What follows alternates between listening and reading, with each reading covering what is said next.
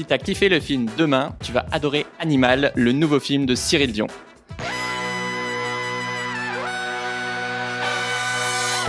Bienvenue dans Soif de Sens, l'émission des humains qui changent le monde. Chaque semaine, je reçois un invité écolo, comme aujourd'hui, féministe ou solidaire, pour t'aider dans ta quête de sens. Et aujourd'hui, on accueille le personnage principal de ce film, Vipulan Pouvanesvaran. Salut Vipulan. Salut. Alors je te présente en 10 secondes. Donc effectivement l'acteur principal avec ta collègue Bella Lac d'Animal, le nouveau film de Cyril Dion. Euh, bah, félicitations déjà. Merci. Et tu es surtout un militant écolo de, de 18 ans, notamment au sein de Youth for Climate. Tu es très actif, par exemple, pendant les grèves des jeunes pour le climat, aux côtés de Greta Thunberg ou Camille Etienne, qui est venu sur ce podcast, et, et plein d'autres jeunes. Et le film vient de sortir euh, début décembre et c'est une claque. Est-ce que tu avais le track ou tu étais euh, surexcité que, que le film sorte?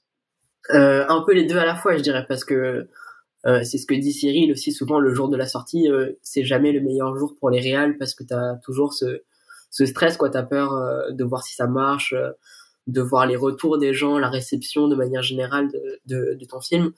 Donc à la fois euh, soulagé presque que ça sorte enfin avec euh, ouais. avec le Covid et tout, et en même temps, euh, euh, il y a un peu d'excitation et de peur. C'est tout à la fois, et il y a encore ça en fait aujourd'hui. Ouais. Euh, D'ailleurs, je fais un concours pour vous faire gagner deux places euh, pour aller voir le film. Donc, pour participer, euh, laisse un commentaire sur euh, Podcast Addict ou Instagram pierre.chevel ou Apple Podcast et dis-nous un truc que tu retiens de cet épisode et je tirerai un gagnant au sort dans 15 jours. Donc Animal, c'est l'histoire de, de, deux ados. Donc c'est pas une fiction, quoi. C'est un documentaire. Toi et Bella, où euh, bah, vous savez que votre avenir est menacé par la crise climatique et vous faites un voyage extraordinaire pour aller à la racine du problème, notre relation au monde vivant. Avant de plonger dans le film, est-ce que tu peux nous raconter le moment où Cyril Dion t'a proposé de jouer dans, dans Animal? Ouais, euh, bah Cyril, je le connaissais surtout de, des grèves, des manifs et tout. On s'était vu à plusieurs reprises. Et là, je crois que c'était un jour d'août où il m'a appelé.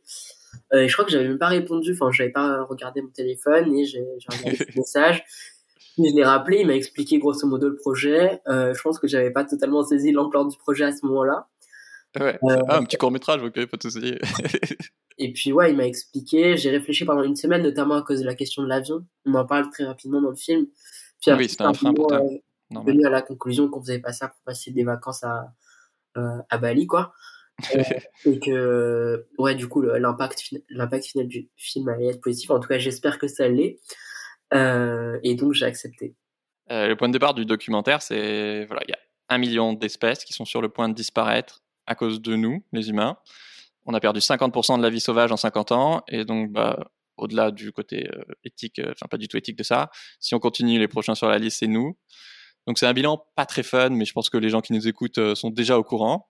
Dans le film, vous visitez un élevage intensif de lapins. Ouais. Apparemment, vous saviez pas trop où Cyril Dion vous emmenait et, et, vous arrivez et là, bim, ça filme direct vos réactions, quoi. Tu peux ouais, nous raconter bah... ce qui se passe dans ta tête à ce moment-là? Bah, en fait, on passe par plein plein d'émotions différentes parce qu'il y a ce qu'on voit à l'écran, mais il y a aussi l'odeur qui est extrêmement forte. Ouais. Euh... Parce que ça pue.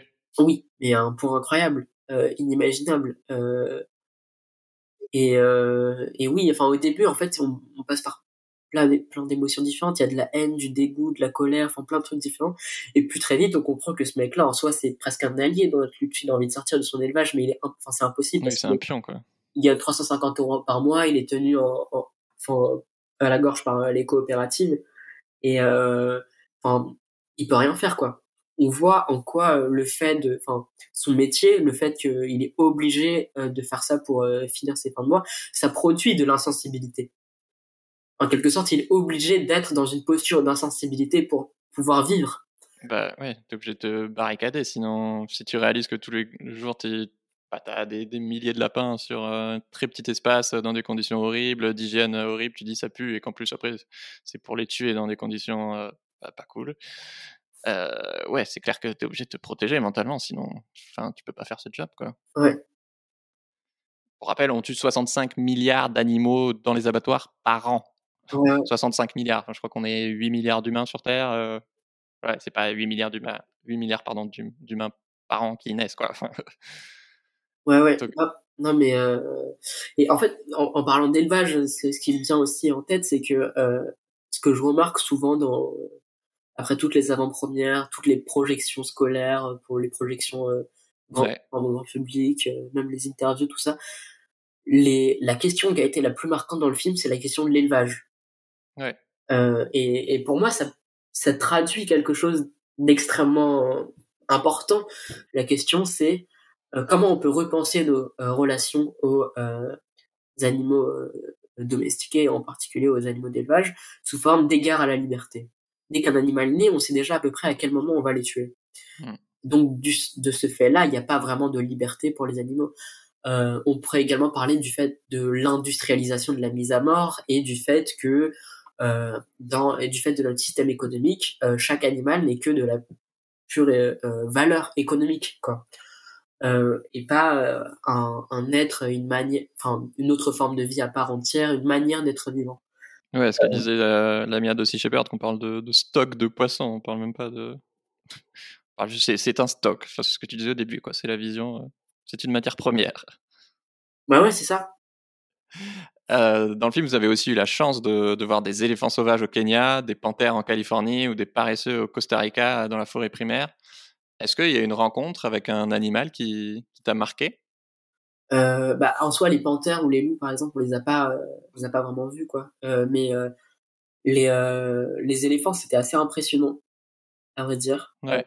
de d'être aussi proche d'eux, de les voir dans un état sauvage et tout nous c'était pas des, des trucs enfin des, des animaux qu'on avait vus dans, dans l'état sauvage je pense que enfin, enfin moi si c'est mon cas je pense que Bella aussi on, on en avait peut-être déjà vu dans des zoos quand on était petit parce qu'on se posait pas forcément la question du, mm. du problème des zoos et tout mais oui c'était assez impressionnant de les voir euh, dans cet état sauvage là et de comprendre leur rôle euh, dans euh, cet écosystème précis le film propose quelques pistes de, de solutions euh, par exemple, on peut réensauvager. Voilà, Costa Rica, c'est un pays qui était massivement déforesté. Et ils ont transformé bah, des champs de pâturage en forêts sauvages.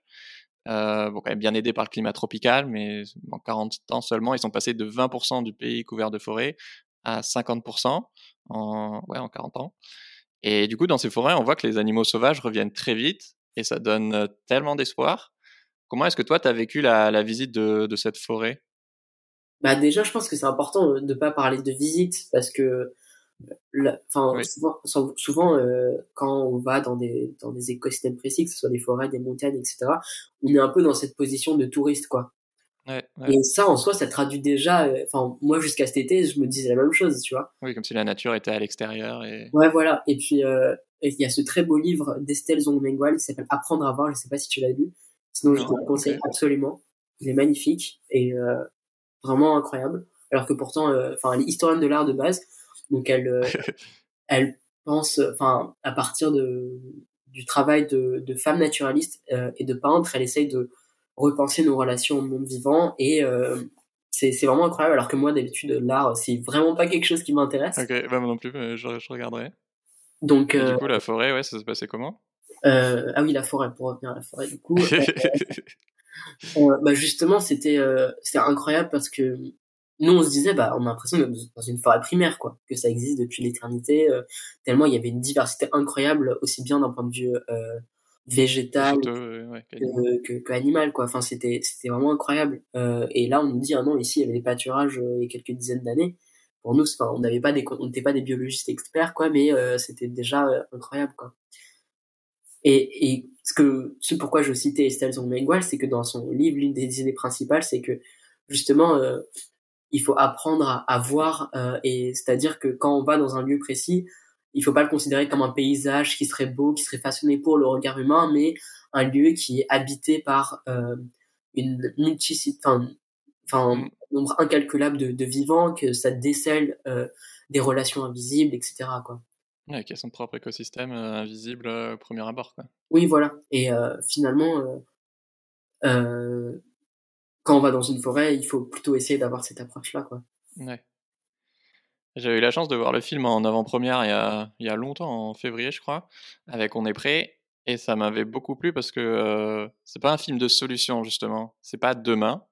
Euh, j'avais pu poser la question à Cyril Dion, effectivement, il disait bah non, en fait, c'est faut sortir un peu de la solutionnite. Euh, non, c'est un film pour changer de regard, pour questionner le rôle de l'humain sur Terre. Euh, selon toi, c'est quoi notre rôle d'humain? Euh, Quel est notre rôle d'humain? C'est une question très très complexe. je pense que la spécificité euh, de l'humain, c'est peut-être de pouvoir coopérer à très très grande échelle. Euh, donc notre rôle, je sais pas si on a, si on a vraiment un rôle attribué, mais ce qu'on pourrait avoir comme rôle, comme sens finalement euh, dans nos vies, c'est de défendre le vivant au sens, au sens large, quoi. Euh, C'est un peu ce qu'on essaie de dire aussi à travers Animal. apprendre à bah, faire de la place pour les, les animaux et les autres formes de vie. Euh. C'est ça, exactement. Euh, et que ne plus être omnibulé par euh, le prisme de la croissance économique qui veut pas dire grand chose autant que la, enfin, la croissance autant que la décroissance ne veut pas dire grand chose. Ouais. Euh, et, et, oui, échanger de, de regard, de regard sur le monde euh, et pouvoir justement mettre à profit entre guillemets cette capacité de coopération à très grande échelle pour euh, défendre le vivant dans sa globalité. Je pense que c'est un film euh, qui va être initiatique pour beaucoup de gens et qui va débloquer euh, l'imaginaire collectif. Je me souviens que pendant notre avant-première, il y avait beaucoup de bah, d'activistes, d'influenceurs qui, avaient, qui avaient pleuré. C'était aussi joyeux, hein, ça donne aussi la, la patate. mais à l'heure où voilà, l'écologie, c'est vrai que c'est parfois devenu un truc de comptable, un peu comme tu disais au début, quand on va comparer des courbes et compter des kilos de CO2. bah, c'est vrai qu'on oublie les émotions et, souvent, en fait, on veut défendre le vivant parce qu'on l'aime. Et il y a une phrase qui, qui m'a beaucoup marqué, moi, c'est on ne protège que ce qu'on aime. Mais sauf que bah, si tu côtoies jamais le vivant non humain, comment est-ce que tu pourrais l'aimer et du coup le protéger quoi? Est-ce que toi, t'aimes davantage le vivant après cette expérience? Et, et si oui, comment comment tu l'aimes? Bah, je sais si sais pas qui disait on protège que ce qu'on aime. Euh, j'ai oublié, désolé. Euh, je, Cyril l'a dit, mais je pense qu'il le reprenait de quelqu'un d'autre, effectivement, ah, je sais plus de qui. Euh, bah, moi, je pense qu'on on peut défendre que ce qu'on comprend. C'est un peu différent, mais je pense que la différence est importante. Ok. Euh, dans le sens où euh, aimer, euh, ça veut pas dire grand chose en soi. Ça veut, enfin, qu'est-ce que qu'est-ce que t'appelles aimer? Qu'est-ce que l'amour en soi? Bon, on rentre dans des digressions philosophiques qui, qui sont pas forcément intéressantes ici, mais euh, enfin oui, c'est-à-dire que si on n'a jamais vu, euh, jamais côtoyé le vivant non humain euh, de notre vie, on sait, mais si on sait même pas ce que c'est, euh, justement, euh, Baptiste Morisot il dit que là, enfin grosso modo, et c'est aussi mon cas, je sais plus distinguer des marques de vêtements que euh, des espèces d'arbres, quoi. Ouais. Euh, et bah a priori, on n'est pas en capacité de le défendre puisqu'on sait même pas ce que c'est. Et justement, j'ai appris un truc assez dingue cet été, c'est que la plupart de nos forêts en France c'était des forêts à monoculture, monoespèce. Euh, et que donc, euh, en soi, il y avait, enfin, c'était presque des plantations, quoi. Mais moi, je le voyais pas parce que j'avais aucune connaissance là-dessus. Euh... Il faut comprendre le vivant euh, pour pouvoir le défendre de manière appropriée en, en ayant des, des égards ajustés. Mmh. Une autre phrase du film qui, qui me reste en tête tellement elle, en tout cas pour moi, elle est criante de vérité. C'est notre culture nous a fait croire qu'on est la seule forme de vie intéressante. Ouais, c'est là, mais c'est tellement vrai et du coup c'est tellement choquant. Enfin, effectivement, euh, bah, en parle, mais une des solutions, ça serait d'apprendre à, collaborer avec d'autres espèces plutôt que mmh. qu'essayer de, les éradiquer. Comment est-ce qu'on pourrait faire pour, euh, pour collaborer avec d'autres espèces? Enfin, il faut pas collaborer avec toutes les espèces en quelque sorte. C'est-à-dire que euh, euh, nos relations avec le vivant non humain, elles sont elles peuvent être euh, bénéfiques ou pas selon euh, la situation précise. Je peux pas te considérer la même, de la même manière qu'un chien que je considérais euh, un chimpanzé. Enfin, ça n'a aucun sens, tu vois. Euh, et donc, oui, il y a certaines. Enfin, par exemple, on va au bec et loin euh, en collabore. Enfin, la permaculture en soi, c'est une forme de collaboration avec euh, certaines formes de vie particulières où il y a des. J'ai publié un épisode avec Perrine, donc c'est parfait. Vas-y. Ah bah, où il y a des interdépendances qui se qui se créent euh, et ou qui sont restaurés. Euh, et, oui, enfin, dans ces situations particulières, enfin, l'agroécologie, c'est la situation la plus parfaite de euh, la collaboration interespèce, de la coopération interespèce en soi. Au-delà du truc classique, effectivement, c'est quoi le problème et c'est quoi les solutions, je trouve que c'est un film qui, qui fait avancer la réflexion collective. Et du coup, ça, ouais, ça amène à poser plein de questions comme bah, pourquoi est-ce qu'on est interdépendant, des fourmis par exemple? Et c'est vrai qu'en fait, on ne sait pas ou très mal à quoi servent les espèces ou comment est-ce qu'on peut faire reconnaître le crime d'écocide contre la nature, nature pardon, ou comment euh, réensauvager. Petit clin d'œil à l'épisode sur les animaux sauvages avec l'espace. Ou même un truc tout bête, mais que j'avais jamais entendu dit aussi simplement. Bah, et si on remplaçait notre objectif de croissance par un objectif de, de santé? Je trouve ça fou. Enfin, du coup, on apprend, je crois, dans le film que quatre pays ont décidé de sortir de la croissance la Nouvelle-Zélande, l'Islande, la Finlande et l'Écosse. Ouais. Et j'étais là, mais, mais trop stylé, en fait, ça existe déjà, quoi. Enfin... Ouais, ouais. Mais après, moi, il y a un truc sur lequel je suis pas d'accord avec Éloi Laurent. Ouais. Euh, mais enfin, ce truc de. C'est la personne qui parle d'objectifs de, de, santé. Ouais, c'est ça. C'est l'économiste euh, qui est prof à Sciences Po et à euh, Stanford, je crois. Oui, ce qu'il dit justement sur la croissance des croissances, c'est des discours qui n'existaient pas habituellement et qui dit que justement croissance des croissances, ça nous a fait perdre, je sais pas combien d'années euh, dans le débat public, alors qu'en fait c'était juste un, un, dualisme qui servait à rien, quoi, et qu'il fallait juste changer d'indicateur. Ouais. Donc, ça, j'ai trouvé ça vraiment stylé. Après, moi, je pense que en soi, euh, la, la Nouvelle-Zélande euh, ou, la Finlande, par exemple, euh, enfin, ils ont fait une première étape qui est extrêmement importante, mais après, c'est pas une société écologique accomplie non plus, quoi. Ah non, ouais. Passer, enfin, se débarrasser du PIB, c'est une première étape, mais ça suffit pas. Ça me semble important de le dire. Ouais. Dans le film, euh, Bella, elle a un déclic, elle dit on doit se voir comme des animaux. Est-ce que tu te vois plus comme un animal maintenant? C'est un peu bizarre euh, de poser question. euh, mais euh... bah, j'imagine qu'avant, enfin en tout cas, le commun des humains ne se voit pas vraiment comme des animaux. Ouais, après biologiquement, moi j'étais, enfin on va dire que je savais un peu que bah, l'espèce humaine est une est, euh, est une espèce euh, fait partie du règne animal quoi. Ouais. Euh, mais après euh, cette reconsidération que bah, l'espèce humaine, enfin l'humain est un vivant parmi les vivants, je, je pense que c'est un peu venu au fur et à mesure du film quoi. Et plus globalement, est-ce qu'il y a, il y a un truc euh, toi tu, tu prends vraiment comme apprentissage et ou sur lequel le, le film t'a l'expérience au-delà du film t'a fait avancer personnellement? En, en, termes de pratique militante, il y a aussi pas mal de choses qui ont changé. Dans le sens où justement Bella elle dit par exemple euh, au, au, début euh, du film que enfin nous on faisait plein de grèves pour le climat et que grosso modo on faisait une grève, on voyait que ça marchait pas, on recommençait, on voyait que ça marchait pas, on recommençait, etc.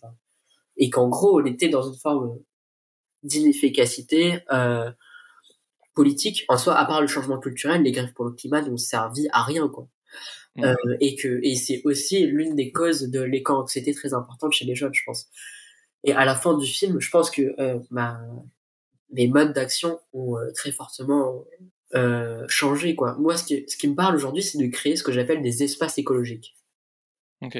C'est-à-dire qu'en gros, c'est des espaces où on peut avoir des types de relations, comme je définis tout à l'heure en parlant d'écologie. Donc c'est aussi bien euh, bah, justement des fermes en permaculture que des forêts en libre évolution comme le fait l'espace, des jardins ouvriers comme ce qu'il y avait à Aubervilliers, même s'ils ont détruit ça pour faire un centre de bonsage. Ça peut être plein de trucs différents, mais qui ont une forme d'efficacité euh, directe. quoi. Le fait que tu milites change quelque chose quelque part. Ouais. Et ça, je trouve ça beaucoup plus puissant. Et justement, ça te libère un peu de toutes les peurs, d'éco-anxiété, etc. Et aussi de toutes les tentations effondristes. Parce que moi, je pense qu'il faut être très, très vigilant vis-à-vis de ça, parce que ça conduit juste à soit à rester dans son canapé et dire, bah, de toute façon, c'est foutu, soit à, euh, construire sa bunker en plein milieu nulle part et à faire des réserves de bois et de pierre. Et je pense pas que ça soit très utile, quoi. Mm. La question, c'est comment on va se libérer collectivement, parce que euh, si il y a une libération, ça, elle ne peut être que collective, sinon c'est juste une perpétuation des privilèges. Ouais.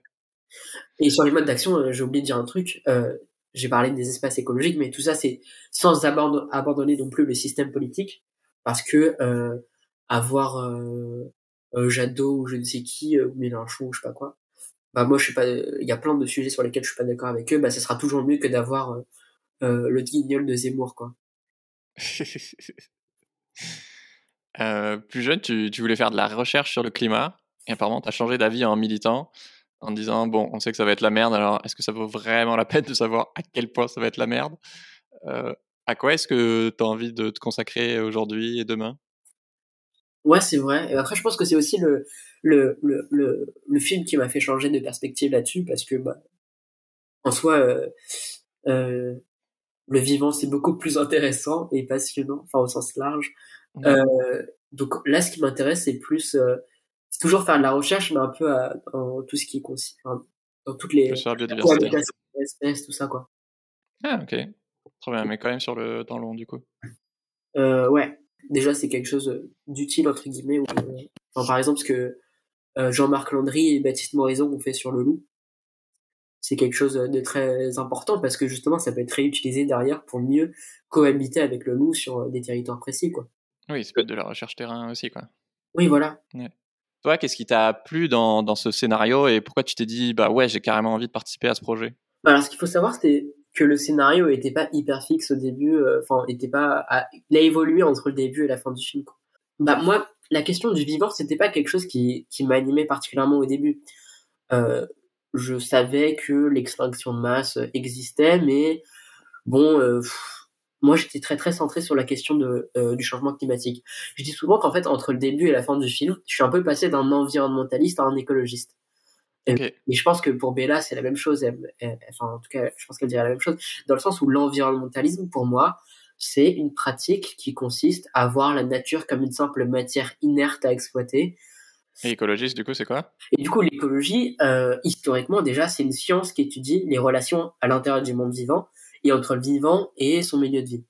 Donc à partir de là, l'écologie en tant que lutte, c'est une lutte qui vise à repenser et à acter des relations qui seraient nouvelles, qui seraient libérées et libératrices entre le vivant non humain et le vivant humain, mais aussi à l'intérieur du vivant humain, ce qui implique de défaire toutes les formes de relations aliénantes pour en construire de, pour en construire de nouvelles. Et ce qu'on voit par exemple avec la scène de l'éleveur de lapins dans le film, euh, je vais pas en dire plus, mais que on voit grosso que euh, tant qu'on aura des relations aliénantes envers les humains, on ne pourra pas sortir des relations aliénantes envers le vivant non humain. Oui, donc j'imagine que tu fais allusion à bah, toutes les inégalités, au racisme, au sexisme, etc. etc. Quoi. Ouais, exactement. Est-ce que tu peux nous raconter un super souvenir de, tournage? Euh, Je sais pas si, enfin, un, super souvenir de, de, tournage, mais en tout cas, j'ai des rencontres qui ont été plus ou moins marquantes. La rencontre la plus la plus marquante, c'est sans doute celle avec Baptiste Morisot, que tu connais peut-être. Ouais. J'aimerais trop le faire venir, mais il répond pas à mes mails. non, ouais, après, il, est très, très, euh, euh, oui, oui, je sais. Occupé et, euh, ouais, lui, il est, il est, il est. Oui, t'as, as, l'air d'être très fan de lui, oui. Et à juste titre. Bah, Baptiste Morisot, il est philosophe du vivant. Et, euh, et contrairement à la plupart des philosophes, il est beaucoup sur le terrain aussi. Il écrit pas des bouquins depuis son appart à Paris, quoi. Ouais, il va pister des loups et. Ouais. Euh, et pourquoi Baptiste Morisot? Déjà, il a une manière de poser le problème que je trouve intéressante. Il dit qu'aujourd'hui, on est dans une crise de la sensibilité. C'est-à-dire qu'on a perdu tout un tas d'affects, de concepts, d'histoires, d'anecdotes pour appréhender le vivant non humain et que pour faire face à ça, il faut créer une nouvelle alliance entre une culture des luttes dont on hérite en grande partie en France. Récemment, il y a eu aussi bien les Gilets jaunes que euh, euh les grèves pour le climat, que euh, euh, Notre-Dame-des-Landes, que les manifs de Enfin, il y a eu plein, plein de trucs différents. Euh, et il faudrait une nouvelle culture du vivant qui serait à créer et qui serait une nouvelle attention politique qu'on ferait au vivant non humain euh, dans toute sa complexité et dans toute sa globalité en quelque sorte. Donc en gros, en quelque sorte, il faudrait créer une culture des luttes pour le vivant. Euh, pourquoi Baptiste Morisot est aussi, euh, marquant, c'est aussi parce que il pose le, enfin, il pense en termes de relations et pas en termes de catégories dualistes, nature, culture, etc. Et à l'inverse, qu'est-ce que ce serait un souvenir un peu difficile de tournage? Je sais pas s'il y a une grosse remise en question ou un moment, je sais rien, il, a plus des cordes ou un tournage qui, a été annulé. Ouais, il y, a un, il y a un jour, il a vraiment plus des cordes et on était, enfin, c'était au Kenya, c'était dans un petit village et tout. Euh. Enfin, bref, c'était, c'était vraiment euh, quelque chose. Mais après. mais qu'est-ce que je fais là? non, mais après, enfin, moi, enfin, moi, ça allait, mais après, je sais que pour, euh, toute l'équipe de tournage avec le gros matos, genre les caméras et tout, fallait pas, fallait pas matos. Ah oui, bah ça coûte super cher, putain, un budget limité, quoi. Donc euh, chaque jour qui passe, c'est. Du coup, c'était compliqué quand euh, soudain il y a eu un gros orage. Mais euh, après, enfin, le souvenir un peu plus dur, je dirais, c'est sans doute l'élevage de lapins. J'ai vu sur Insta que tu t'intéresses à plein d'autres luttes, ce qui objectivement est assez rare pour, pour un écolo, et que ce soit le féminisme, la transidentité, le racisme, les inégalités sociales, etc. Est-ce que tu avais déjà cette ouverture-là avant le film? Parce que tu dis qu'effectivement, tu as, plus une vision globale maintenant. Ouais. pourquoi, oui, pourquoi toutes ces luttes te tiennent à cœur? On ne peut pas penser euh, le vivant non humain euh, sans euh, penser toutes les autres questions qui concernent les humains. Sinon, on, en gros, on remplacerait juste nature par vivant. Et puis après, on, continuerait à, à, perpétuer le dualisme. Quoi. La question, c'est comment on, on, parle des relations aliénantes au sens large, mais qui existent aussi bien dans les sociétés humaines. Euh, Et moi, c'est, enfin, je me suis aussi un peu politisé à travers, à travers les grèves pour le climat parce qu'il y avait des gens de plein plein d'horizons qui sont, qui étaient, qui étaient là à ce moment-là et qu'il y en a qui étaient très politisés, notamment les étudiants. Euh, et moi, j'étais lycéen à l'époque, donc j'étais beaucoup moins politisé. Euh, je, je me connaissais beaucoup moins dans ces questions-là. Et donc, euh, euh, ça a été un vecteur euh, ouais, de discussion, de, de rencontre, d'apprentissage extrêmement important. Et en même temps, comment ça se fait que ouais, on soit aussi peu nombreux dans les milieux écolos à s'y intéresser quoi? Enfin, je sais que je fais, j'essaie de faire péter des verrous hein, avec le podcast en, en, en abordant toutes ces luttes et les liens entre elles. Mais effectivement, c'était là, c'est hyper cloisonné, effectivement, comme tu disais, de ok, les petits blancs, ils vont s'intéresser à l'écologie, euh, ouais, les bah, noirs au racisme, enfin, genre. euh, bah c'est ça. Et après, c'est aussi comment on fait en sorte de produire des discours qui parlent à toutes les catégories sociales. Euh, par exemple, faire masse, ouais. je te, euh, pour prendre un exemple très précis, euh, sur le Grand Paris et les JO, il y a plein plein de, enfin il y a plein plein de, enfin tu pourras inviter si tu veux peut-être Saccage 2024 euh, qui travaille beaucoup sur ces questions. Enfin c'est le collectif le plus mobilisé sur ces questions-là. Ça va produire énormément de gentrification, c'est-à-dire que toutes les populations qui habitent en Seine-Saint-Denis vont être chassées. Euh, je le disais tout à l'heure, par exemple, qu'à Aubervilliers, ils vont construire un centre de bronzage à la place, à la place de jardin ouvrier, et que, euh, grosso modo, euh, enfin, l'entrée du solarium, enfin du centre de bronzage, va être à 30 euros, je pense, un truc comme ça. Il y a un centre de bronzage, c'est quoi le rapport avec les JO bah, c'est un centre de bronzage pour les athlètes, pour qu'ils profitent, tu vois, et qu'ils se reposent. Ah oui, c'est même pas pour mettre une piscine pour une épreuve ou je sais pas quoi. Non, non. Enfin, en tout cas, sur le, les jardins, c'est vraiment le centre de bronzage. Et en fait, le but, c'est aussi de produire de la spéculation euh, euh, et de d'attirer des investisseurs immobiliers, etc. En vue des Jeux 2024. Et euh, le projet à terme, c'est de chasser clairement les quartiers populaires toujours plus loin euh, des euh, des centres-villes euh, et de les rendre invisibles, quoi, parce que pour les investisseurs financiers, euh, une, euh, ce qui est intéressant, c'est une ville propre, belle, etc. C'est-à-dire sans quartier populaire, sans personnes d'origine immigrée, etc. Et sur ces questions-là, par exemple, on entend très très peu de personnes euh, mobilisées. Et nous, on a eu extrêmement, euh, on a eu du mal, quoi, à mobiliser le milieu euh, environnementaliste sur ces questions-là. Ok. Ouais, j'avoue, les JO, c'est c'est compliqué. On est plein à surkiffer le sport et t'es là, bah ouais, mais en fait, euh, ça reste une aberration euh, écologique, quoi. Enfin, Ouais, et, et surtout, enfin, vu les trucs que ça produit sur les populations locales, quoi. Mais de manière générale, en fait, on voit que, enfin, même si j'ai l'impression que c'est en train de bouger, euh, comme euh, au début avec les gilets jaunes, en soi, il y avait beaucoup de réticence à allier les questions sociales et les questions écologiques. Et en soi, j'ai l'impression que c'est en train de bouger aussi euh, euh, dans tout ce qui concerne les, les liens entre les luttes antiracistes, les luttes, les luttes décoloniales et l'écologie. quoi. Et en tout cas, enfin, nous, ce qu'on essaie de porter à travers Animal, c'est aussi ça. Enfin, on parle, enfin, quand on voit cet éleveur de lapins, on essaie de parler aussi justement de de, de ces de ces gens euh, à qui on donne jamais la parole. Euh, Bourdieu il disait que justement les agriculteurs, les éleveurs, etc. C'était un peu une, une classe objet, quoi. C'est-à-dire que tout le monde en parlait, bon, leur, enfin, à sa guise. oui, comme vraiment- les femmes ou les. ouais, voilà, sans réfugiés, etc., euh, leur donner la parole. Et nous, c'est ce qu'on essaye de faire euh, dans notre mesure. Évidemment, c'est pas du tout complet et on peut pas tout faire en 1h45.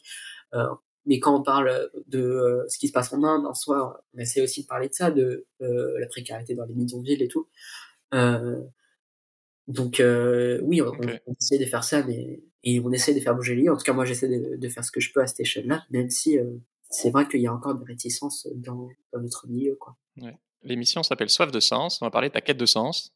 Toi, Vipoulen, qu'est-ce qui donne du sens à ta vie? Euh, c'est une grande question. Euh, bah justement, je pense que euh, tous, les gens qui sont dans une perspective un peu éco-anxieuse et euh, quand on était dans une perspective grève pour le climat, il n'y avait pas tellement de, de sens euh, dans nos vies. Mais justement, le fait de se dire on va changer nos pratiques militantes et euh, de se dire ah bah je trouve un peu un métier qui pourrait me plaire et qui a du sens, bah ça donne un sens à ta vie quoi. Et comment est-ce que ton, ton rapport au sens, il a évolué euh, avec le temps?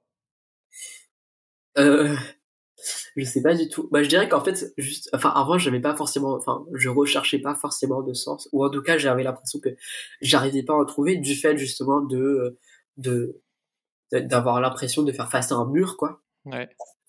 Euh, et, et le fait de, de, de par, enfin, de s'intéresser au monde vivant dans sa globalité, de changer de perspective là-dessus, ça donne euh, un sens nouveau. Et je pense que, enfin, la plupart des gens euh, qui s'intéressent un peu à cette, à cette question-là et qui ne s'y intéressaient pas avant ont un peu les mêmes effets, j'ai l'impression.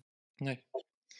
Euh, Animal, du coup, il est sorti début décembre. Euh, Est-ce que tu as un mot à dire aux, à tous ceux qui nous écoutent qui, pour qu'ils aillent le voir, tout simplement? Euh, C'est toujours compliqué de voir son propre film. L'instant promo. C'est ça.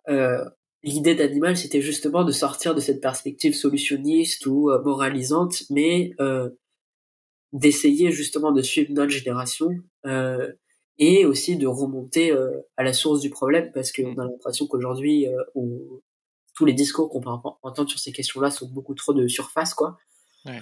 et euh, justement de questionner notre relation au monde vivant et euh, si cette question qui vous intéresse ou encore plus si elle vous intéresse pas euh, j'espère que ce podcast vous a donné envie d'aller voir ce film et, et je suis très preneur de vos retours Trop bien. Je sais qu'il y en a déjà plein qui sont allés le voir et je sais qu'il y en a plein qui ont envie d'aller le voir.